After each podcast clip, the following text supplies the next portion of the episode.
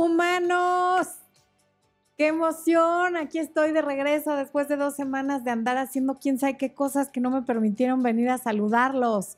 Muchas, muchas gracias por todas las muestras de cariño que, nos dejaron en las diferentes redes sociales donde avisamos que no iba a haber en vivos. De verdad nos conmovieron.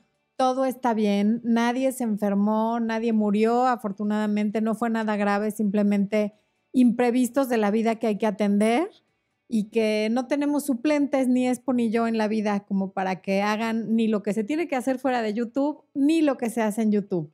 Así que gracias por su paciencia, gracias por estar aquí, gracias por todos los comentarios. Hago así la manita porque aquí está mi pantalla, que estoy leyendo en la pantalla, bellísimos de todos ustedes. Gente que nos está viendo desde España, desvelándose, toda la gente que está aquí de Argentina, Rocío, Javi, Lorena Pistone, toda la gente que estuvo tan pendiente. Muchas, muchas gracias, Amanda Ferrer y todas las personas que ya saludé de Perú, Gabriel Aguilar, que dice que es un primer en vivo, Brenda Aldrete, que nos ve desde Long Beach, desde Los Ángeles, desde Miami, Tamara Vera, Diego Portilla, bienvenido Diego, Néstor Encinas, desde Las Vegas, Irene Ulloa, ya, ya empezó Irene, hello. Este, Yolanda 7525, que siempre está presente. Y bueno, Alba Díaz, toda la gente que está aquí, de veras muchas gracias. Y como faltamos dos semanas, el tema de hoy tenía que ser verdaderamente valioso. Espero que todos los temas lo sean, pero este es uno de mis temas favoritos en mi vida personal.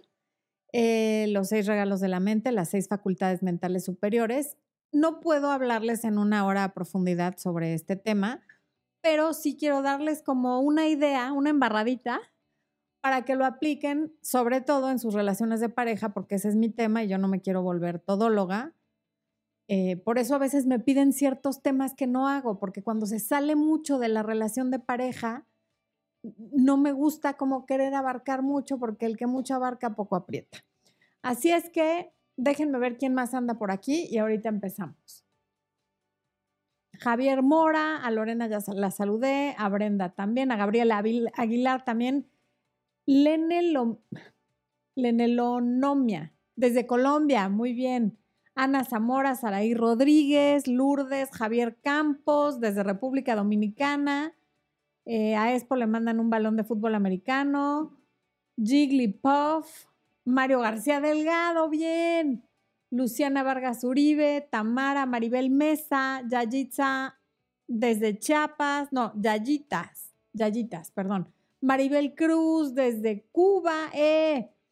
Viviana Rinenberg desde Buenos Aires, Ecuador, Chile, bueno, en fin. Ah, que te salude. Bianca Alejandra Mora, un abrazo, Bianca Alejandra. Paola Bazán, en fin, aquí están todos. Santiago es, crucería. Y bueno, quisiera saludarlos a todos, pero luego se enojan. Rainforest desde Nueva York, en fin, de veras agradezco mucho el cariño de todos y yo ya después con calma leo todos los saludos y comentarios cuando acabe el en vivo. Desafortunadamente no puedo leer todos los comentarios durante el programa porque entonces no habría programa. ¿Ok? Bueno, pues ya, sin más, vamos a empezar. ¿Quieres tú decir algo, esposo? Comentar, decir. Voy a saludar. A ver, los va a saludar Espo, porque digo, es lo menos que se merecen después de dos semanas de ausencia. Yo no te veo, marido. Tú tienes un delay. Ah, esa es la cuestión. Bueno, como les comentaba antes de, de empezar, al Espo se le cayeron los audífonos, yo digo que los aventó, pero pues cada quien. Este, en fin, ¿no? Me está contando de unos cables que van a llegar que le dan mucha emoción, que yo quisiera entender para acá. Ay, ya, ya te estoy viendo en el delay. Ay, te ves muy oscuro, esposo. Te necesitamos poner un ring light para que todo el mundo vea lo guapo que eres. Dice que no, que no quiere el ring light. Bueno, a ver. Entonces vamos a empezar. La mente, cuando yo les digo, piensen en su mente o en la mente humana, hay mucha confusión porque como ya hemos platicado antes, pensamos en imágenes y cuando no tenemos una imagen, el cerebro se confunde muchísimo y empieza a inventar cosas. Normalmente cuando nos dicen piensa en tu mente, piensas en el cerebro, pero no es lo mismo mente que cerebro. Mente es una actividad. Todos tenemos un cerebro y la mente es una sola a la cual estamos conectados todos y yo sé que suena muy complejo, pero así es. Es como el sol, la mente es como el sol. Yo puedo salir a tomar el sol aquí en la Ciudad de México mañana en la mañana, ahorita estaría cañón si lo hiciera porque no hay sol, y alguien puede estar a la misma hora a miles de kilómetros de distancia en Canadá o en Estados Unidos, también tomando el sol y es el mismo sol, nada más que están en diferentes países, pero nos estamos calentando con el mismo sol. Y así es este tema de la mente. Entonces, vamos a ver cuáles son las seis facultades mentales superiores a las que a mí me gusta llamar los seis regalos de la mente, que por cierto, me encantaría que eso lo hubiera inventado yo, no lo inventé yo, lo aprendí de mi amadísimo y queridísimo, ¿quién creen? Bob Proctor, por supuesto. Bueno, entonces, primer regalo de la mente, primera facultad superior, facultad mental superior. Ya empezó mi alergia, ¿ven? Me siento en el micrófono y me empieza a dar como, quizá me deje el bigote, porque la comezón siempre me da aquí en el bigote. A lo mejor me lo debo dejar y hacerle competencia a esto. Bueno, percepción. La percepción es lo que me importa a mí, la percepción, no les voy a dar una definición del diccionario de percepción, pero el tema yo se los toco para que analicen cómo se perciben a sí mismos, cómo me percibo yo a mí, Florencia, Expo a sí mismo, y tú que me estás viendo, cómo te percibes. La percepción crea tu autoimagen y por lo, pronto, y por lo tanto tu autoestima. Es la concepción propia del tipo de persona que soy y se crea a partir de nuestras creencias. Y esas creencias se formaron en la infancia y a partir de la experiencia, de las cosas que nos salieron bien, las que nos salieron mal, cuando nos sentimos exitosos, cuando nos sentimos fracasados, cuando nos sentimos humillados, cuando nos sentimos triunfantes y la forma en la que los demás reaccionaron ante todas esas circunstancias nos fueron creando una percepción de diferentes cosas. Y las acciones de cada persona siempre van a ser de acuerdo a la percepción que tenga de las cosas o de las circunstancias. Actúas conforme al tipo de persona que concibes o percibes que eres. Ejemplo, una cicatriz en la cara para alguien que se la hicieron en la guerra puede ser un motivo de orgullo. Esa misma cicatriz en la cara de una persona que nunca ha ido a la guerra o de una mujer que a lo mejor antes de la cicatriz se consideraba muy bella, o de un accidente o de un golpe en una pelea, no es motivo de orgullo.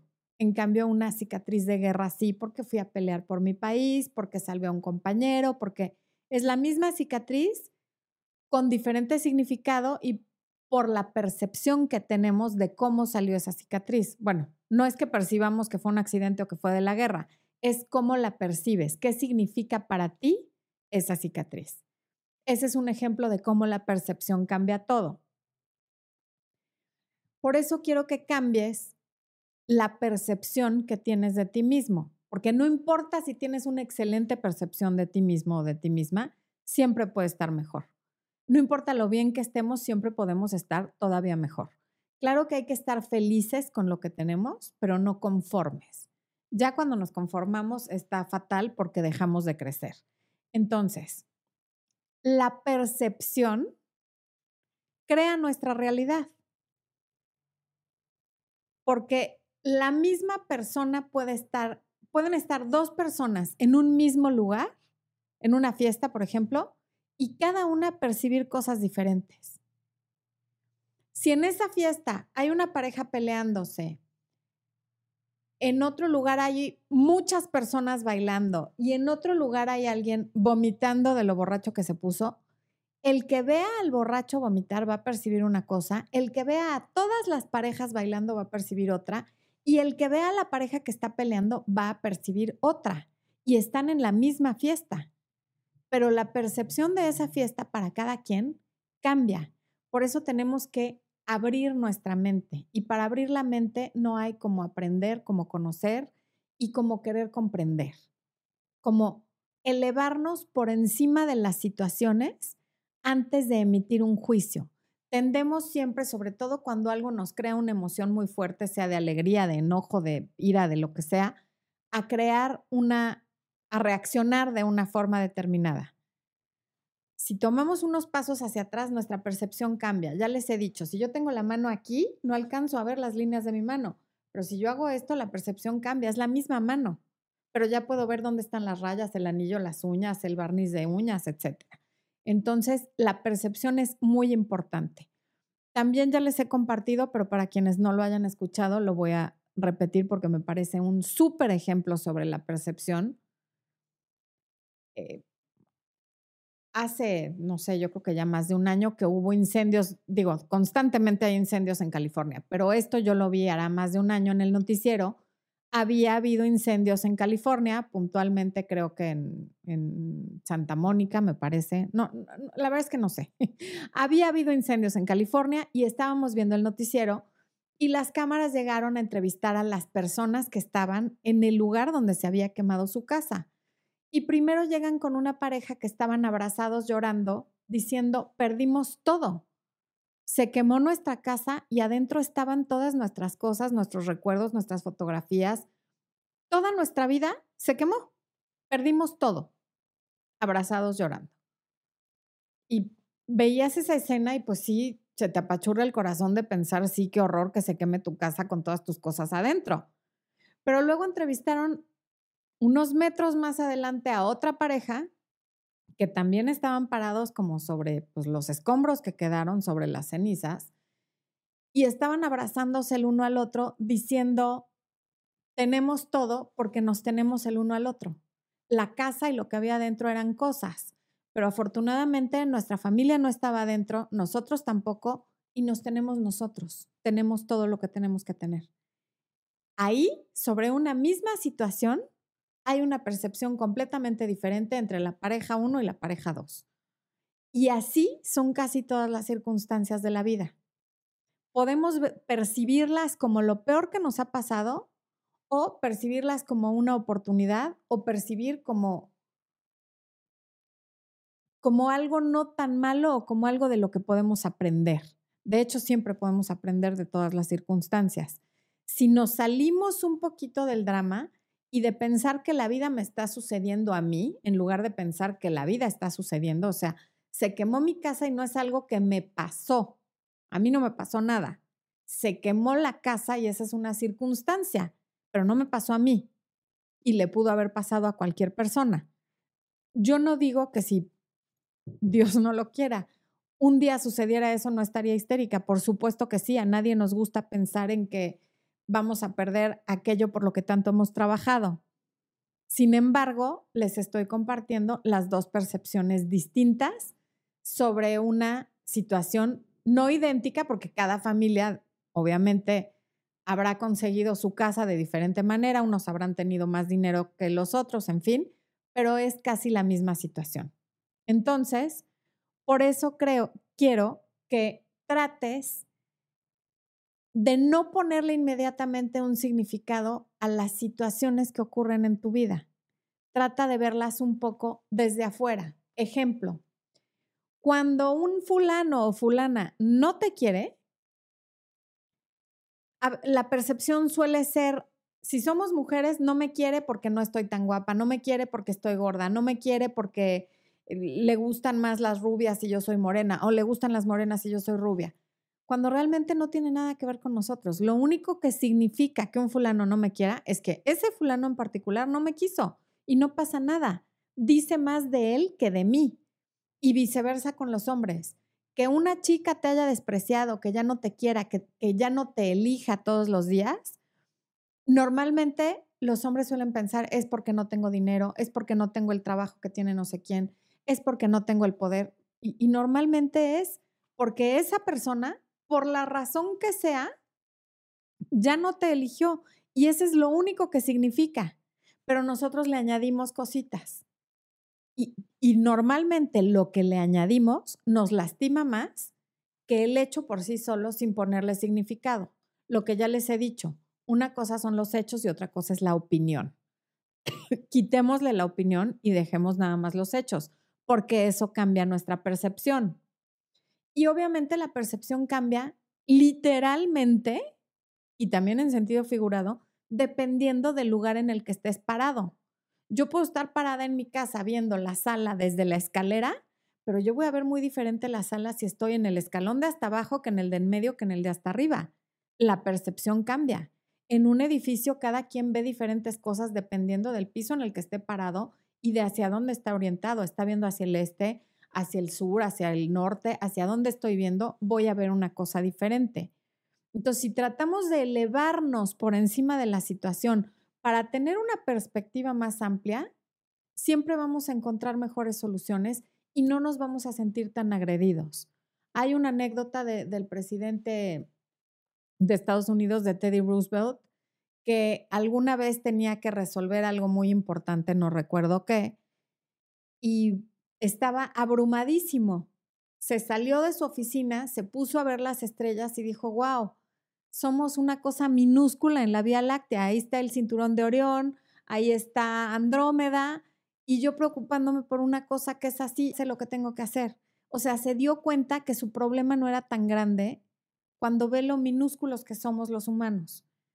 Entonces, a veces tenemos que hacer eso. Ahí, en cuanto a la percepción, cómo percibo el mundo y cómo me percibo yo en el mundo. Si no te conviene lo que estás percibiendo, está en tus manos cambiarlo. Cámbialo. Por caridad, cámbialo. No te tienes que quedar con una percepción que no te conviene, que no te sirve de nada.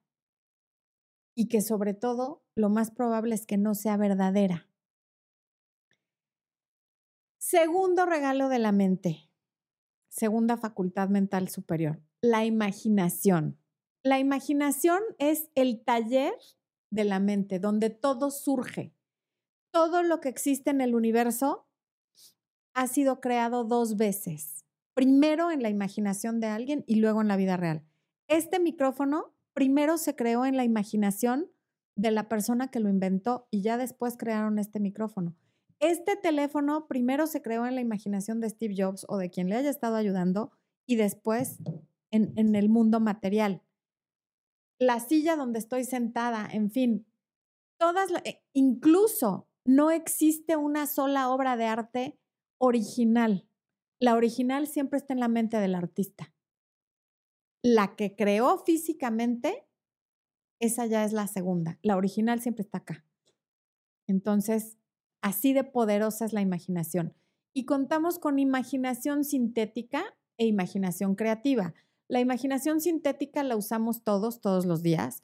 Y la imaginación creativa es la que usan los genios y los quienes inventan cosas originales, no derivadas. Es decir, la primera silla que se haya inventado en el mundo fue creada con la imaginación creativa, porque no existía una sola silla y a alguien se le ocurrió que quería tener un lugar donde depositar su trasero con un con un respaldo, probablemente primero hubo un banco y entonces a alguien se le ocurrió que quería que tuviera un respaldo y un lugar donde descansar los brazos y entonces se creó la primera silla o sillón. Y después alguien más con la imaginación sintética dijo, bueno, yo quiero una silla donde me pueda sentar con la persona que amo y abrazarla y entonces se creó el love seat y así sucesivamente, ¿no? La primera cámara fotográfica se creó con la imaginación creativa y seguramente hubo aparatos anteriores a eso que se crearon con la imaginación creativa y con la imaginación sintética todas las que vinieron después, ¿no? El primer teléfono celular se creó con la imaginación creativa y los siguientes con la imaginación sintética, ¿ok? Em, bueno. La imaginación es esa facultad mental que más usamos y lamentablemente siempre o casi invariablemente en nuestra contra.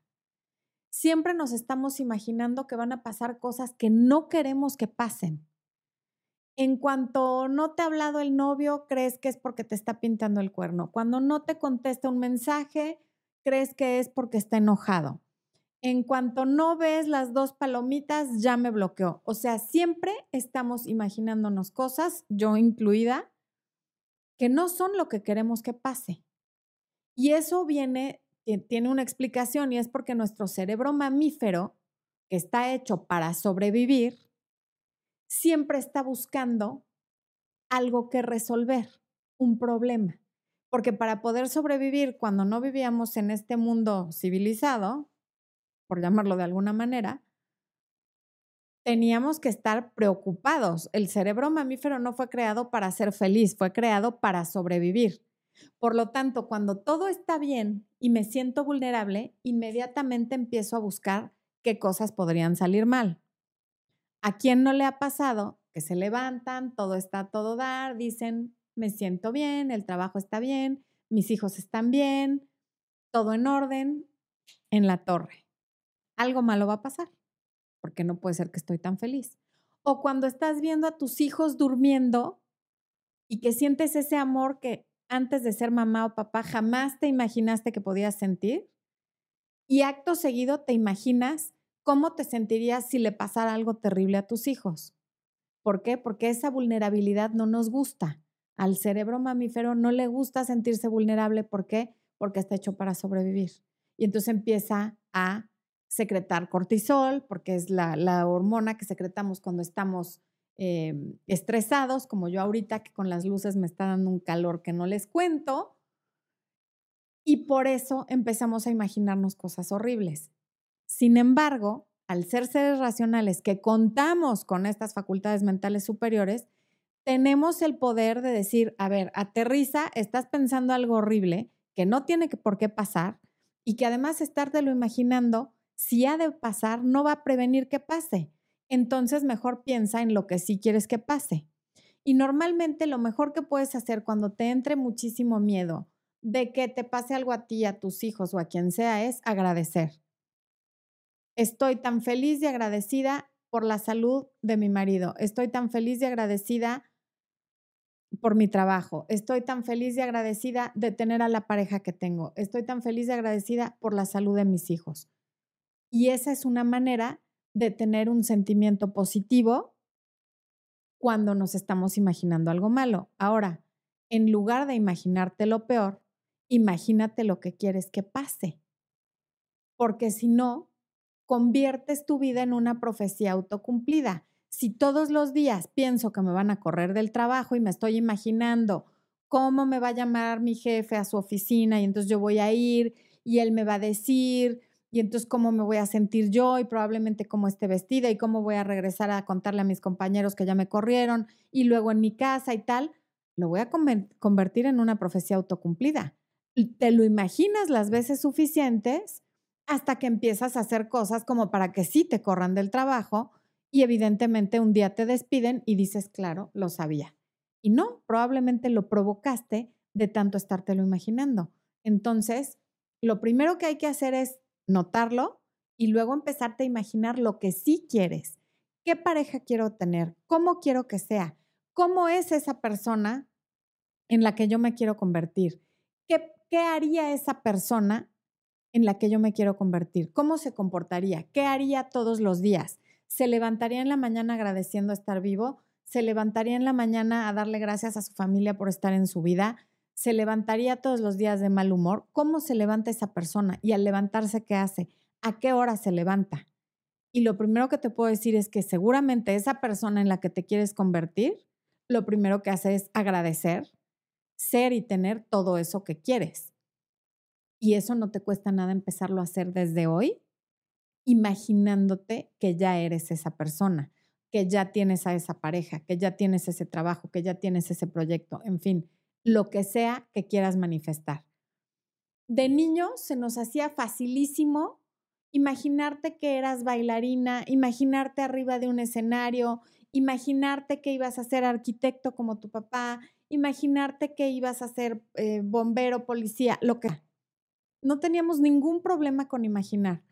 A los seis años más o menos, que es cuando entramos a primaria, a la educación primaria, nos empiezan a entrenar la mente para ser realistas, para ya no estarnos imaginando cosas que nunca van a pasar Y claro que se nos olvida. No nos quitan la imaginación. La imaginación ahí está, esperando que la volvamos a sacar del cajón para que volvamos a jugar con ella y a crear con ella como cuando éramos niños. Em,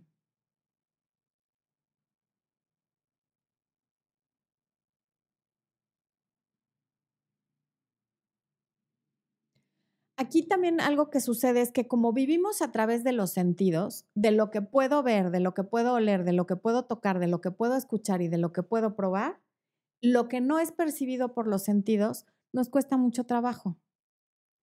La fe cuesta muchísimo trabajo. Vivimos llenos de miedos. ¿Por qué? Porque nos imaginemos lo peor.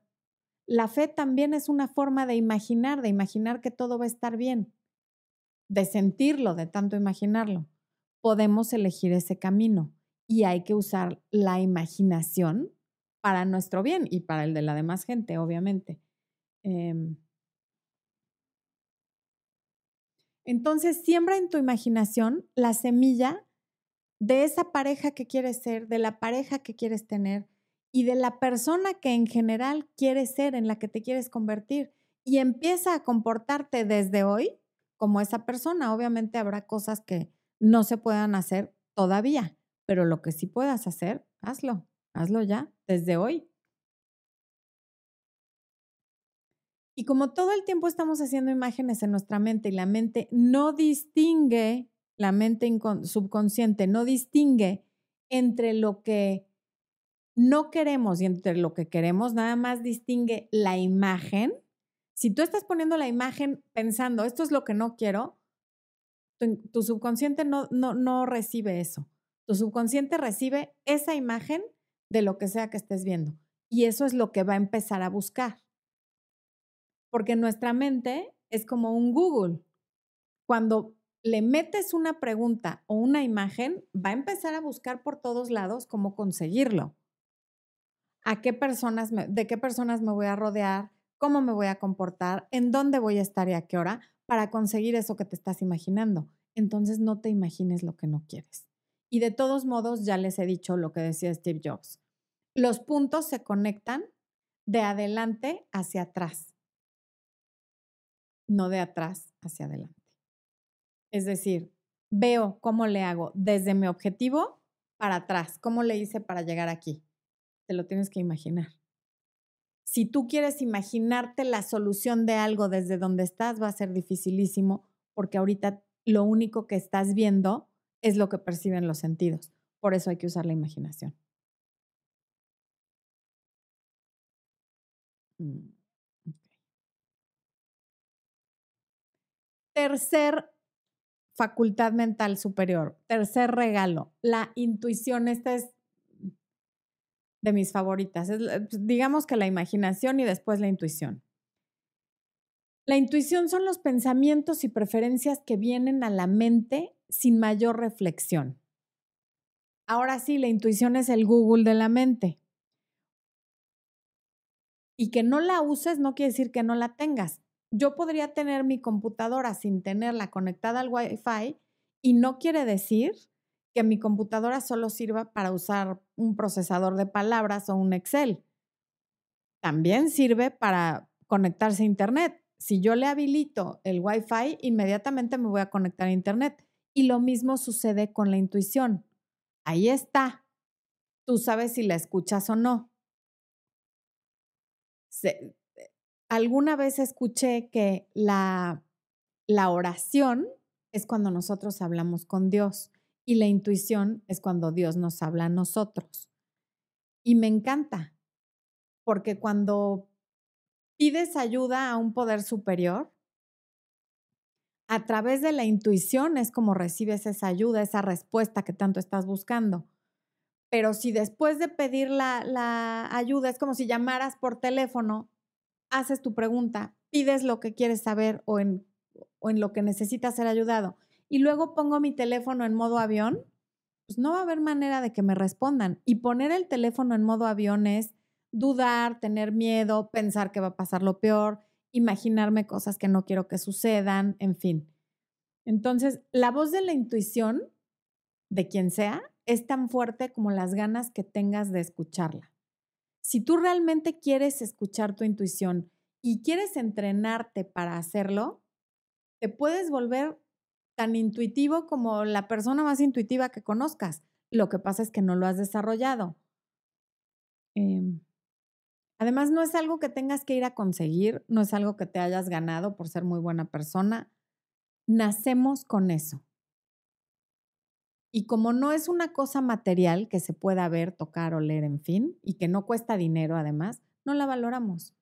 Y esas son las cosas más caras, las que no tienen precio y las que no podríamos conseguir en ningún lado.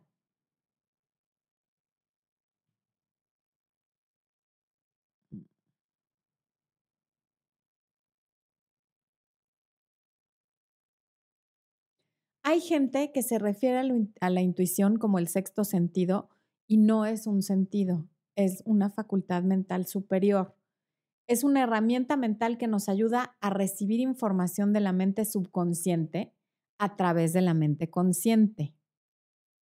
Es una herramienta que nos ayuda a recibir información de la mente subconsciente a través de la mente consciente. El subconsciente es el que está conectado a la mente, a lo que les decía que hay una sola mente y nosotros tenemos acceso a ese poder infinito de información a través de la intuición. Entonces lo voy a decir por tercera vez. Es una herramienta mental que nos ayuda a recibir información de la mente subconsciente a través de la mente consciente. Nuestra mente subconsciente es la que está conectada a esa fuente de sabiduría y poder infinito al que podemos acceder todos si así lo decidimos. Nos dice cómo hacer cosas que nos hemos estado preguntando cómo hacer y está conectada a la inteligencia infinita, pero puede que no le estemos haciendo caso, casi nunca le estamos haciendo caso, me incluyo. De pronto me doy cuenta que ya ando quién sabe dónde, sin escuchar a mi intuición que siempre me está diciendo quién sí, quién no, quién es buena onda, quién no tiene buenas intenciones, eh, quién me quiere sacar algo, quién, qué tengo que hacer con mi hijo, qué cosas tengo que hablar con Expo, cómo está la cosa con mi mamá. Lo que pasa es que no le ponemos atención. Pero cada pregunta que hacemos en la vida intrínsecamente trae una respuesta. No existe una sola pregunta que no tenga respuesta. Si hacemos la pregunta es porque ya está la respuesta es lo que les decía de los, eh, los opuestos que son partes inseparables de una misma cosa. Una pregunta también siempre trae una respuesta. No existe una pregunta sin respuesta. En psicología, la intuición implica la habilidad de saber soluciones válidas a los problemas y toma de decisiones. Pero eso es escuchando qué te está diciendo tu mente subconsciente, que es poderosísima. Y en ese orden de ideas, les quiero recordar que les recomiendo muchísimo el libro de Joseph Murphy, El poder de la mente subconsciente. Maravilloso libro. La intuición constantemente, ay, eso ya se los dije, lo que pasa es que no lo había leído. Y en las parejas y para quienes están teniendo problemas, que si el ex, que si me habló, que si no me habló, que si me quedo, que si me voy, la intuición también siempre te está diciendo quién merece una explicación, quién merece que le avises que ya te vas y quién no merece que le digas nada, porque hay veces que quieren dar una explicación a alguien que de verdad no se la merece porque ni siquiera está interesado en escucharla. La gente que te trata mal, que te es infiel, que te golpea, que te insulta, que te ofende, que te falta el respeto, el día que te vayas sabe perfectamente bien por qué te fuiste. No necesita una presentación de PowerPoint donde le expliques por qué te fuiste. Voy a ver qué están diciendo acá porque ni siquiera he checado si me están entendiendo lo que estoy diciendo, si yo me estoy explicando o no. Jimenale Designer dice que, le gustó que la intuición es cuando Dios te habla. Muchas gracias. Belú Álvarez. Mm. Ok, sí. Hasta que el inconsciente no se haga consciente, el subconsciente dirigirá tu vida y tú le llamarás destino. Muy bien, pingüinico, tienes exactamente así es. Exactamente así es. El subconsciente, ya les he dicho, es como el cuarto de máquinas de un barco. El capitán es la mente consciente y el subconsciente ejecuta todas las órdenes de la mente consciente y no hace preguntas. Entonces, todo lo que tú en tu consciente le mandes al sub como información, él lo toma como una orden que tiene que ejecutar. Sí, presentación. Bueno, mi querida Chio, tengo un caso de alguien que le hizo una presentación de PowerPoint al individuo explicándole por qué se iba. O sea, de verdad no, no, en serio no.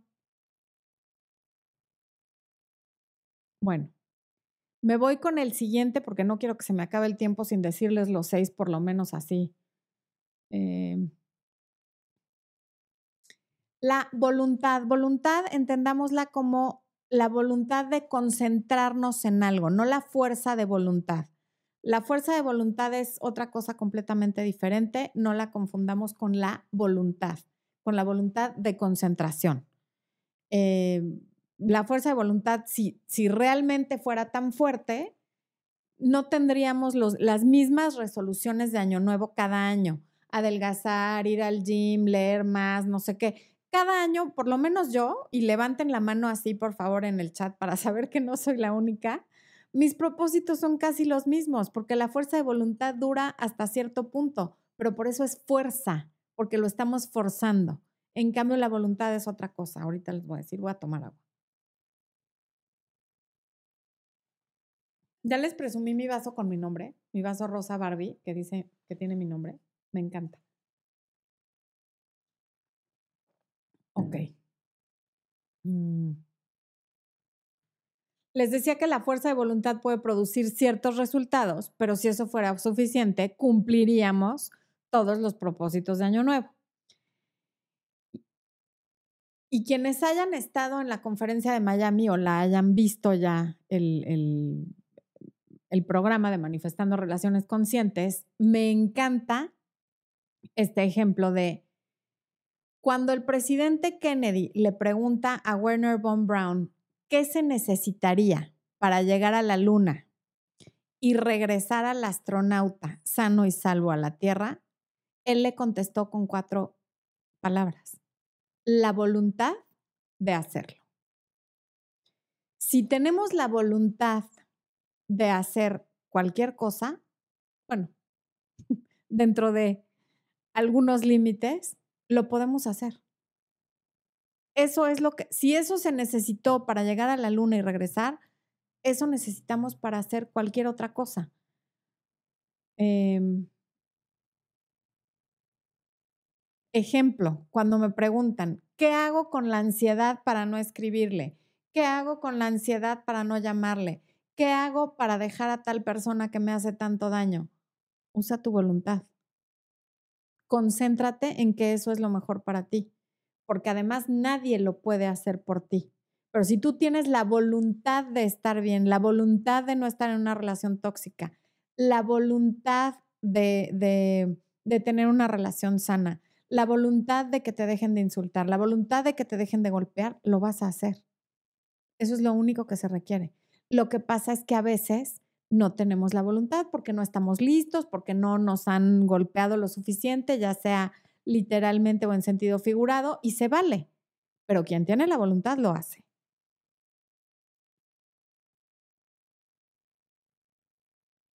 Para bloquearlo, lo mismo.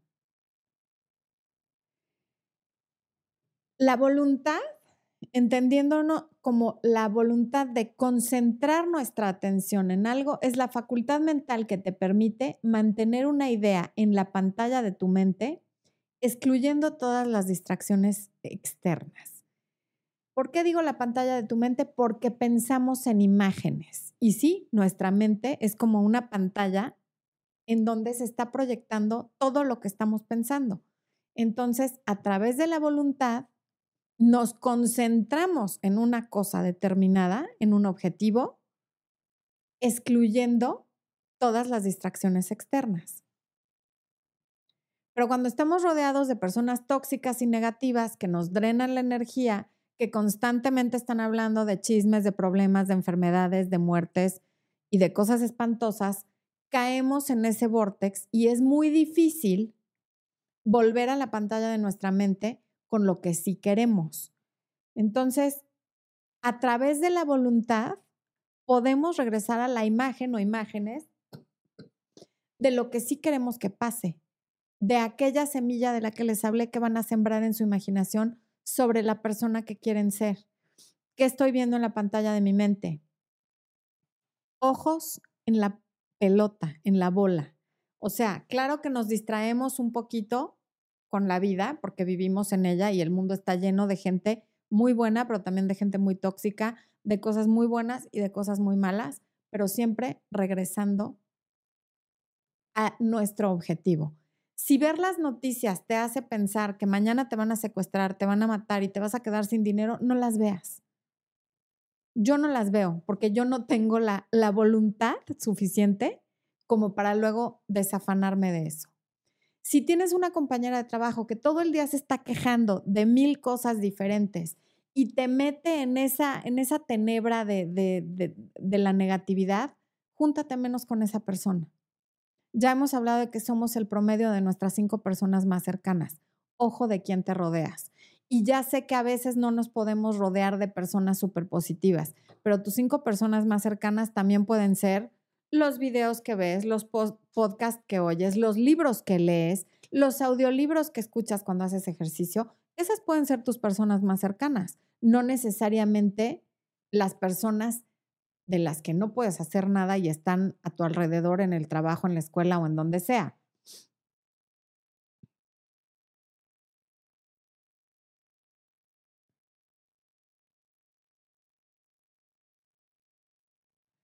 Cuando nos concentramos en lo en nuestros objetivos, en lo que queremos, en estar bien, lo que estamos haciendo es acudir a la fuente de inteligencia infinita y pedirle refuerzos, pedirle energía, porque a veces, claro que solos no podemos. El ruido de afuera y del mundo es demasiado fuerte como para no pedir refuerzos. Pero en el momento que decides concentrarte en eso y le pides a tu subconsciente que se conecte con esa fuente de poder infinito, me canso que lo hace acuérdate que ejecuta órdenes, es, es el sirviente de tu mente consciente. Pídele todo lo que quieras, dale órdenes de lo que quieres que haga. Claro que es un entrenamiento constante, no es como que hoy se lo pido y mañana ya amanece todo de maravilla, porque si así fuera yo pesaría 15 kilos menos, ¿va? Pero es un entrenamiento, ahí vamos, ahí vamos. Eh,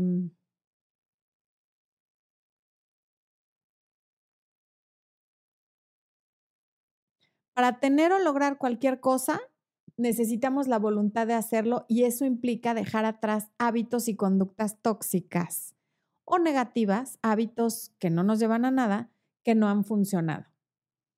Para desarrollar la concentración, les voy a, compartir un secreto que, que nos ha dado Bob Proctor en los talleres que nos da. Cuando ya se haya acabado el día y ya se hayan dormido tus hijos, tu pareja, tus perros, tu mamá, con quien vivas, y ya te quedes solo o sola, pon una vela y la pones enfrente de tu silla o sillón favorito donde te quedes más cómodo y concéntrate en la flama. Concentración absoluta. Y por supuesto que al principio te vas a poner a pensar en tu tarea, en el súper, en tu marido, en los niños, la tarea. Regrésate después de varios minutos, si lo haces bien y si te regresas a la flama, en algún momento te vas a convertir en uno con esa flama, con esa energía. Otro, cuando no puedas poner una vela, yo lo tengo enfrente de mi escritorio, pones un puntito minúsculo en la pared que nadie va a notar y si lo notan van a creer que es un mosco o algo que es temporal. Y enfoca tu mente en ese pequeño o minúsculo punto que hayas puesto en la pared, igual, estando cómodo, hasta que ya se te pierda. Cuando ya no te estén viniendo las distracciones externas de las que hablaba. Ahí ya estás dominando tu concentración y por supuesto que ese ejercicio hay que hacerlo diario o varias veces a la semana, porque si no, no funciona. Si lo hacemos una vez, es más, el primer día puede que en ningún momento lo logres. Hay que volverlo a hacer y volverlo a hacer, tener paciencia y ser muy amable contigo mismo, porque solemos ser muy amables con los demás y a nosotros nos tratamos de la corneta y eso no se vale, porque luego queremos dar lo que no tenemos. Si no soy amable conmigo y si no me amo a mí y si no me trato bien a mí, ¿cómo pretendo tratar bien a los demás y sin quedarme vacía? La voluntad es esa facultad superior que de verdad es importantísimo desarrollar porque hay tanto, tanta información random, aleatoria en el mundo y a nuestro alrededor con el Internet y con la televisión y con Netflix y con el radio y con todo, que si no aprendemos a enfocarnos, si no tenemos la voluntad de enfocarnos, nos va a ganar el ruido de afuera. Es como la estática en una televisión cuando ya te ganó y ya no se oye nada porque ya no hay conexión, nos va a pasar lo mismo. Entonces hay que estar muy alertas de que no nos pase eso. Quinto regalo de la mente, la memoria. La memoria es esta que hay tanta gente que dice, yo tengo muy buena memoria, yo tengo muy mala memoria. Nadie tiene mala memoria. La memoria que tengas, la sea cual sea, es perfecta y simplemente no la has desarrollado. Tú puedes tener la memoria que quieras y la puedes entrenar. Yo tengo un libro que lo subí. No existe en español, se llama The Memory Book y además es un libro como de los años 60, pero es muy bueno. Quien habla inglés lo pueden conseguir en Amazon. Es de Harry Lorraine, que curiosamente era un jugador de básquetbol, donde te enseña varios ejercicios para desarrollar la memoria.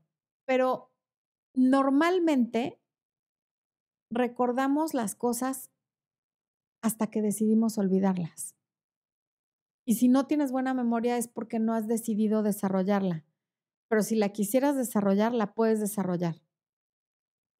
Y es una facultad mental que es importantísima en cualquier proceso de aprendizaje, porque para aprender cualquier cosa necesitamos tres habilidades.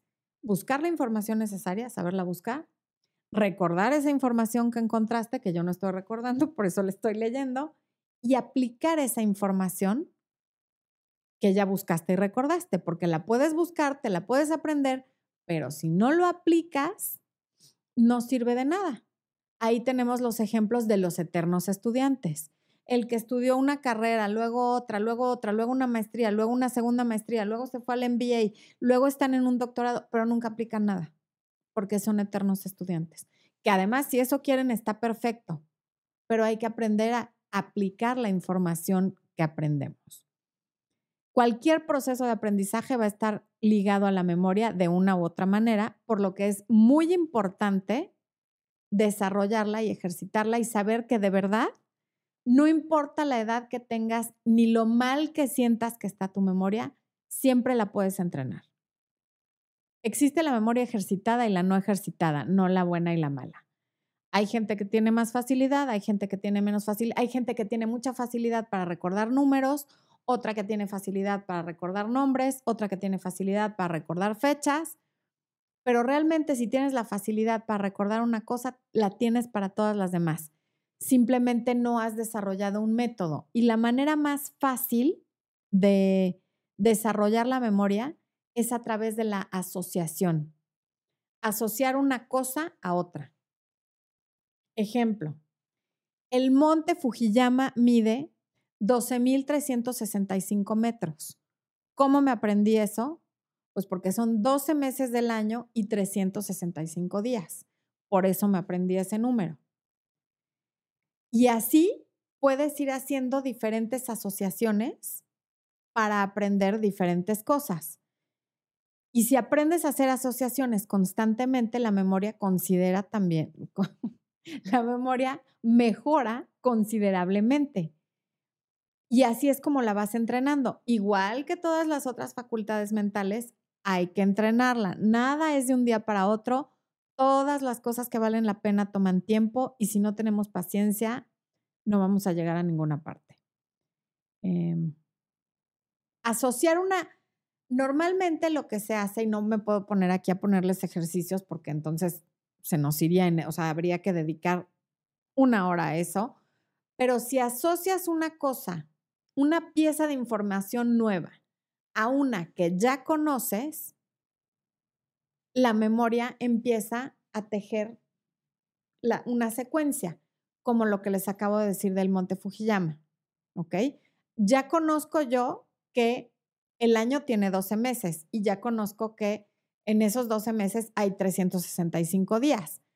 ¿Cuánto mide? Si yo me tratara de aprender el mide 12.365 metros sin asociarlo a nada, ya se me habría olvidado, pero por completo.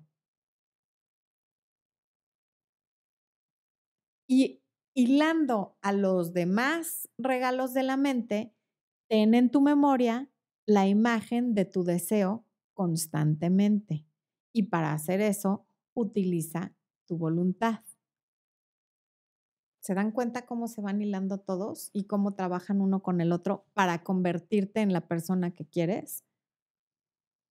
Y por último, y no menos importante, ni llevan un orden determinado. Este es el orden que yo les puse, pero no, no, no se necesitan estudiar en un orden determinado. La razón.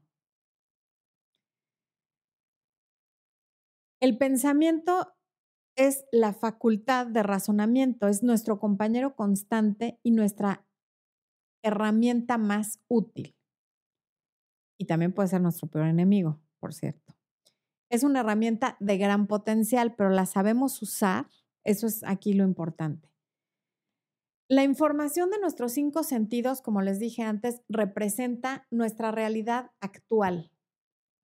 Pero si hasta ahí llega nuestro razonamiento y yo pienso que porque tengo determinado dinero en mi cuenta bancaria al día de hoy, eso define quién soy, o porque peso tantos kilos, eso define quién soy, o porque, o sea, lo que me permiten percibir los cinco sentidos, nunca voy a lograr salir de donde estoy, de la zona de confort o de la zona en la que no quiero estar.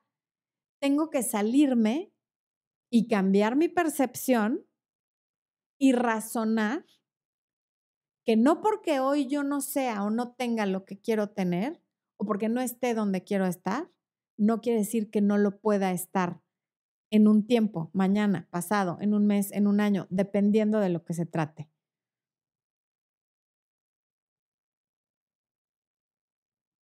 O sea, nuestra vida actual es resultado de las decisiones que hemos ido tomando en el pasado y de los estados mentales que hemos ido teniendo en el pasado, de nuestros pensamientos, de nuestra imaginación, de lo que hemos hecho con nuestra voluntad y de lo como nos hemos percibido. Eso no quiere decir que no lo podamos cambiar. Si cambiamos nuestro pensamiento, cambiamos todo. Porque el pensamiento, a partir del pensamiento vienen las acciones bueno, a partir del pensamiento vienen las emociones y a partir de las emociones vienen las acciones. Si yo cambio mi pensamiento, que es mi razonamiento, voy a cambiar todo. Todos los grandes líderes de la humanidad han estado de acuerdo por lo menos en una sola cosa y en desacuerdo en casi todas las demás. Somos lo que pensamos. Así.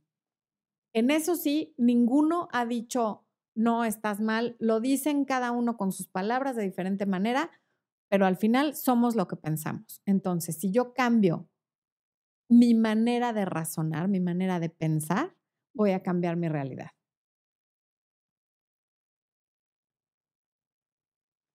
Y para ello no hay que dejarnos desanimar por lo que los sentidos no pueden percibir en este momento presente.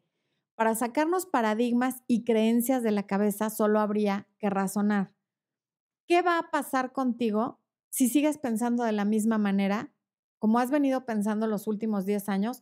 ¿Qué va a pasar si dentro de uno, tres o cinco años sigues pensando lo mismo? Quizá nada malo, pero tampoco nada muy bueno. ¿Qué va a pasar si no entrenas a tu mente? ¿Qué va a pasar si sí la entrenas? Hay quienes prefieren morir intentando lo mismo que vivir e intentar una forma diferente. Si tú eres una persona que piensa que no sirve para nada y no cambias esa forma de pensar, o si eres alguien que piensa que la felicidad es algo que sucede para otros y que a ti te suceden desgracias, tampoco va a cambiar tu realidad actual. Piensas en todo lo que no quieres que pase o te enfocas en pensar en lo que sí quieres que pase y qué podrías hacer para que pase. Porque normalmente cuando tenemos un problema o una situación por resolver, lo que hacemos es tratar de resolver desde el problema, enfocándonos en el problema, cuando en realidad lo que hay que hacer es enfocarnos en la solución. O sea, tú puedes estar viviendo una situación que es desagradable y cuando pones toda tu concentración, tu percepción, tus recuerdos, memoria, en esa situación, es casi imposible que salgas de ahí. Hay que enfocarse en cuáles son las soluciones. Definitivamente.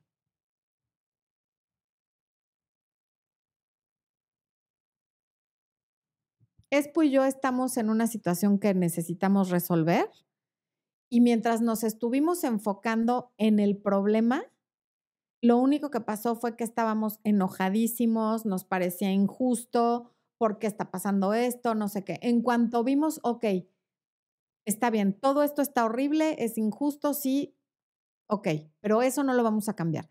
¿Qué sí podemos hacer? Y en cuanto nos enfocamos en lo que sí podíamos hacer y empezamos a tomar acción y hacer cosas respecto a lo que sí se puede hacer, empezó a caminar. Y ya tenemos la solución. ¿Por qué? Porque nos pusimos a pensar en lo que sí podemos hacer. Hay cosas que no podemos cambiar. O sea, si ya te asaltaron, eso no lo puedes cambiar. Si ya te dijeron que tienes una enfermedad, hoy la tienes. Hay que enfocarse en, ¿tiene cura? ¿Qué doctor voy a ver? En fin si ya cachaste a, tu pareja en una infidelidad, eso ya sucedió y eso ya no se, el pasado ya no se cambia. ¿Qué voy a hacer con eso? ¿Me voy a quedar con él y vamos a hacer terapia o con ella? ¿O te perdono, pero no puedo seguir contigo? O sea, ¿cuál es la solución? No me quedo dándole vueltas a lo que ya no se puede cambiar.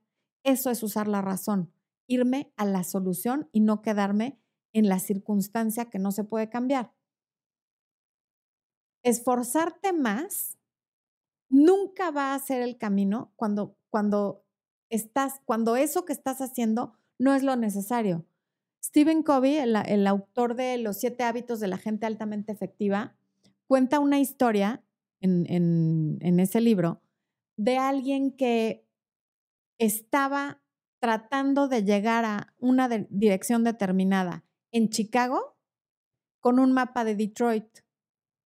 O sea, no importa la buena actitud que esa persona hubiera tenido, ni lo positivo que fuera, ni lo concentrado que estuviera, no puedes transitar por Chicago con un mapa de Detroit, porque millennials que están aquí, antes de que existiera el GPS, usábamos mapas de papel, y esa historia es de, debe ser de los años 80, que me parece que es de cuando se escribió ese libro, o de los 90.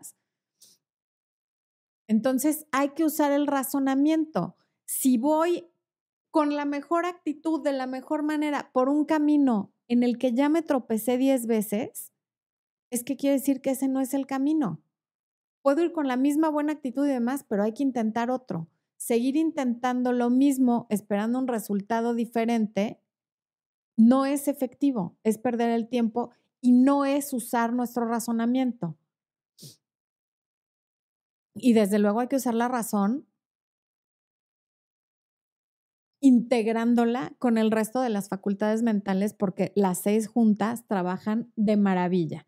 Se los dice a alguien que ha logrado cambiar su vida radicalmente en los últimos cuatro, no, tres años y de una manera maravillosa de algo que jamás creí que podría pasar, creímos como familia. Y finalmente no quiere decir que seamos el ejemplo a seguir, ni, que ya llegamos a donde teníamos que llegar. Seguimos aprendiendo, seguimos creciendo, nos seguimos tropezando, la seguimos regando, pero sí veo que desde que empezamos a aplicar estos conocimientos, las cosas sí cambian y sí fluyen, desde luego con contratiempos, porque la vida así es, nadie se salva, pero qué diferente, de verdad que qué diferente. Y bueno, Em, ay, ¿cómo se llama Conan, el, de The Strangest Secret? Earl Nightingale. Earl Nightingale, que, que me encanta, él nunca escribió un libro, pero hay un audio de él que me gusta mucho, decía que la mayoría de la gente no piensa, que confunden la actividad mental con pensar y que la mayoría de la gente opera con una mentalidad, no con la mente. Y es muy diferente operar con una mentalidad que operar con la mente. La mentalidad es la mentalidad de escasez, la mentalidad de juzgar, la mentalidad de cualquier cosa. Es, es una caja que ya está hecha y me meto en esa mentalidad. Y confunden eso con la mente. Y la actividad mental tampoco es pensar. Que tu mente todo el tiempo traiga un run run no quiere decir que estés pensando. Y, y esta misma persona que ya se me volvió a ir, Earl, Earl Nightingale decía que, que si la gente dijera lo que está pensando, la mayoría se quedarían callados, porque la gente no piensa. Aprendamos a pensar, es gratis. Pensar es gratis, no hacerlo sale carísimo. Así es que a pensar, usa tu imaginación, tu intuición, cambia tu percepción, porque siempre la puedes cambiar para mejor usa tu razonamiento, usa tu voluntad, usa tu memoria, usa tu imaginación y verás cómo la vida cambia. Día a día la vida va a ir cambiando. Hoy no me dio tiempo de estar em, compartiendo con ustedes en el chat porque si no, no me iba a dar tiempo de acabar el tema. Eh, te perdiste la número 5. A ver, no me acuerdo cuál fue la que dije como número 5, pero ahorita te decimos. Mm, lo cerré. A ver, ahí te digo. Memoria. La, número, la que yo di como número 5 es la memoria, pero no, no van en ningún orden en particular. Eh, los quiero muchísimo. Gracias por habernos acompañado. ¿Cuántos somos? Ahorita después me va a decir cuántos somos. Sara Marcén, que me dice que me quieren mucho. Gracias. 652 personas escuchándome, de verdad, muchísimas gracias. Em, más adelante, no sé si voy a meter esto ya como curso área de miembros mejor explicado o si voy a dar una masterclass, ya se los haré saber. Me parece que es un tema importantísimo. A mí me importa más que mi hijo se sepa esto a que sepa sacar una raíz cuadrada, de verdad que sí, porque esto sí le va a ayudar en el mundo, en la vida y la raíz cuadrada no necesariamente. Así que, bueno, desde Uruguay, desde Bali, wow. Eh, Claudia Moya, tienes toda la razón, quedó muy justo, sí.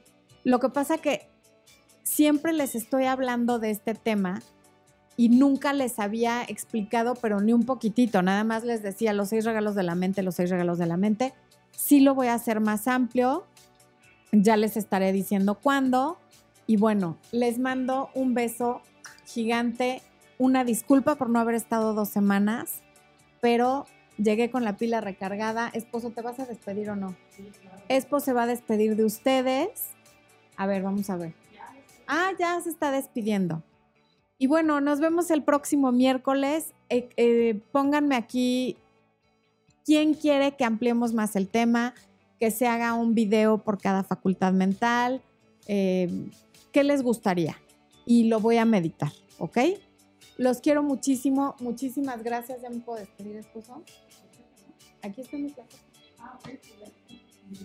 Corte humano.